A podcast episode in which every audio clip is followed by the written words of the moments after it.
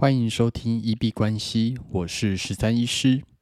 你相信白手起家是有可能的吗？你相信一般人也能致富吗？欢迎回到九十天赚一千万系列企划实进记录，在这里会分享每天的进度跟体悟。好，那这一两天原则上创业的部分就是会 focus 在之前提到的销售文字稿的部分。那这两天都还是在写它，不过今天基本上进度就比较没有什么太大的推进。最主要是我们家的狗狗 Q B 它呃，就是昨天忽然就生病了，那就是有在吐跟就是下面在拉肚子这样子。那今天就是带它去看医生，应该就是狗狗的肠胃炎。那说实在，就是狗狗跟人的状况，真的还是在判断上面有一些细部的不太一样。那我自己对于儿科或者是呃成人的一些医学知识，好像跟呃兽医讲的会呃大大致上的架构是一样的，但是还是有一些细节不太一样。所以在狗狗的部分，还是去请教专业的兽医，然后也是打了止吐药跟呃。打了止吐针跟就是止泻药这样子。那因为就是虽然自己是有相对的医学知识，但是运用到狗狗身上不一定是可以适用的。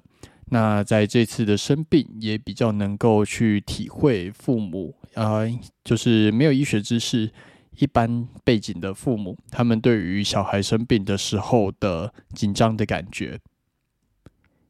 比较能够去同理他们的感受啦。那我觉得这个对于做医生这件事情来说，还是一件蛮好的事情，因为他在你之后的行医生涯，其实会增加非常多的同理心。就是看到我们可能小时候，呃，有生病、有吐、有拉肚子，然后父母为我们把屎把尿，然后还要去清理我们的这些呃排泄物。那其实，在养狗狗身上，其实也会体验到一样的感觉。那对于狗的知识不熟悉，所以就会开始思考说，呃，到底这样子肠胃炎，以人身上其实不治疗，只要做症状上的控制，它自然而然会慢慢的好起来。那狗就开始去查一些网络文章，然后就开始说，有一些人觉得说，就让它休息观察一到三天，它其实就会自然恢复。那如果没回复再去看医生，那也有一些人说就是狗狗肠胃炎并不会自己好，那就是要赶快去看医生这样子。那今天去请教兽医，他基本上还是建议只要有这样子的症状就赶快来看医生啦。那呃，我们烤肉基本上没有特别喂它吃什么东西，但是听兽医讲说，最近就是有超级多狗狗因为中秋节主人乱喂烤肉，然后结果就诶诶就。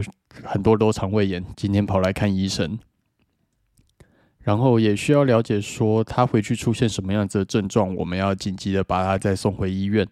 那他回去什么样子的情况下，我们可以认定他康复，然后可以开始让他正常的饮食、跟洗澡、跟散步这样子。那就是比较能够体会一般人的感受啦。那相信对于之后增加同理心也会有很大的帮助。那今天基本上都是在忙这件事情。那今天最后我们稍微来聊一聊赚钱这件事情。赚钱基本上它就是一种增加钱的方式，但是它的掌控权永远都是在给你钱的人身上。那如果你身为一个 employee，身为一个雇员来讲的话，能够给你钱的人就是你的老板，所以。你就你的生杀大权就是掌握在你的老板的身上。那如果你已经进入到 S 象限自营者或者是 business 的状况来讲的话，那这个掌控权它就是掌握在你的客人手上。那最后，如果你已经进入一个 investor，成为一个投资者，那你对于钱的掌控权就会比较掌握在市场的手上，这样子。那我们其实可以想一想，说为什么大家觉得创业可以赚大钱？那这些赚大钱的人，他们做对了什么？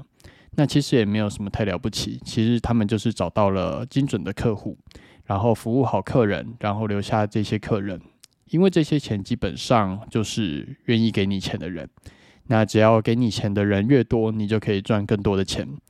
那打工族他要怎么赚到大钱？当然也是找到好客户。但是从这个角度来说，他的客户也就是他的老板，所以打工族赚大钱的方法，当然就是要找到一个好老板。如果从这个角度去做解读的话，其实打工族跟创业者他在赚钱的本质上，基本上也没有什么太大的差别。从本质上来说，就是服务好给你钱的对象就是，那只是一个服务的对象是客人，另外一个服务的对象是老板。那问题来了，为什么打工族他会很难致富？原因就是打工族通常都会选择一个老板，然后就一直埋头工作。那反观如果是创业者在赚钱，客户如果不好，那我们就会直接把客户换掉，直接寻求下一个客户。那这个就是本质上比较不一样的部分。所以好的客户可以决定你的财富，那好的老板也会决定你的财富。那打工的人，如果你要致富的话，最重要的就是一定要选择到一个能够让你致富的好老板。那这个会比较困难一点点。那以上这些是就是看完 Spark 的呃电子邮件得到的一些体悟，拿出来跟大家分享。其实，在本质上没有什么太大的差别，大家可以去想一下这件事情，就是服务好能够给你钱的人。只是一个是客户，另外一个是老板。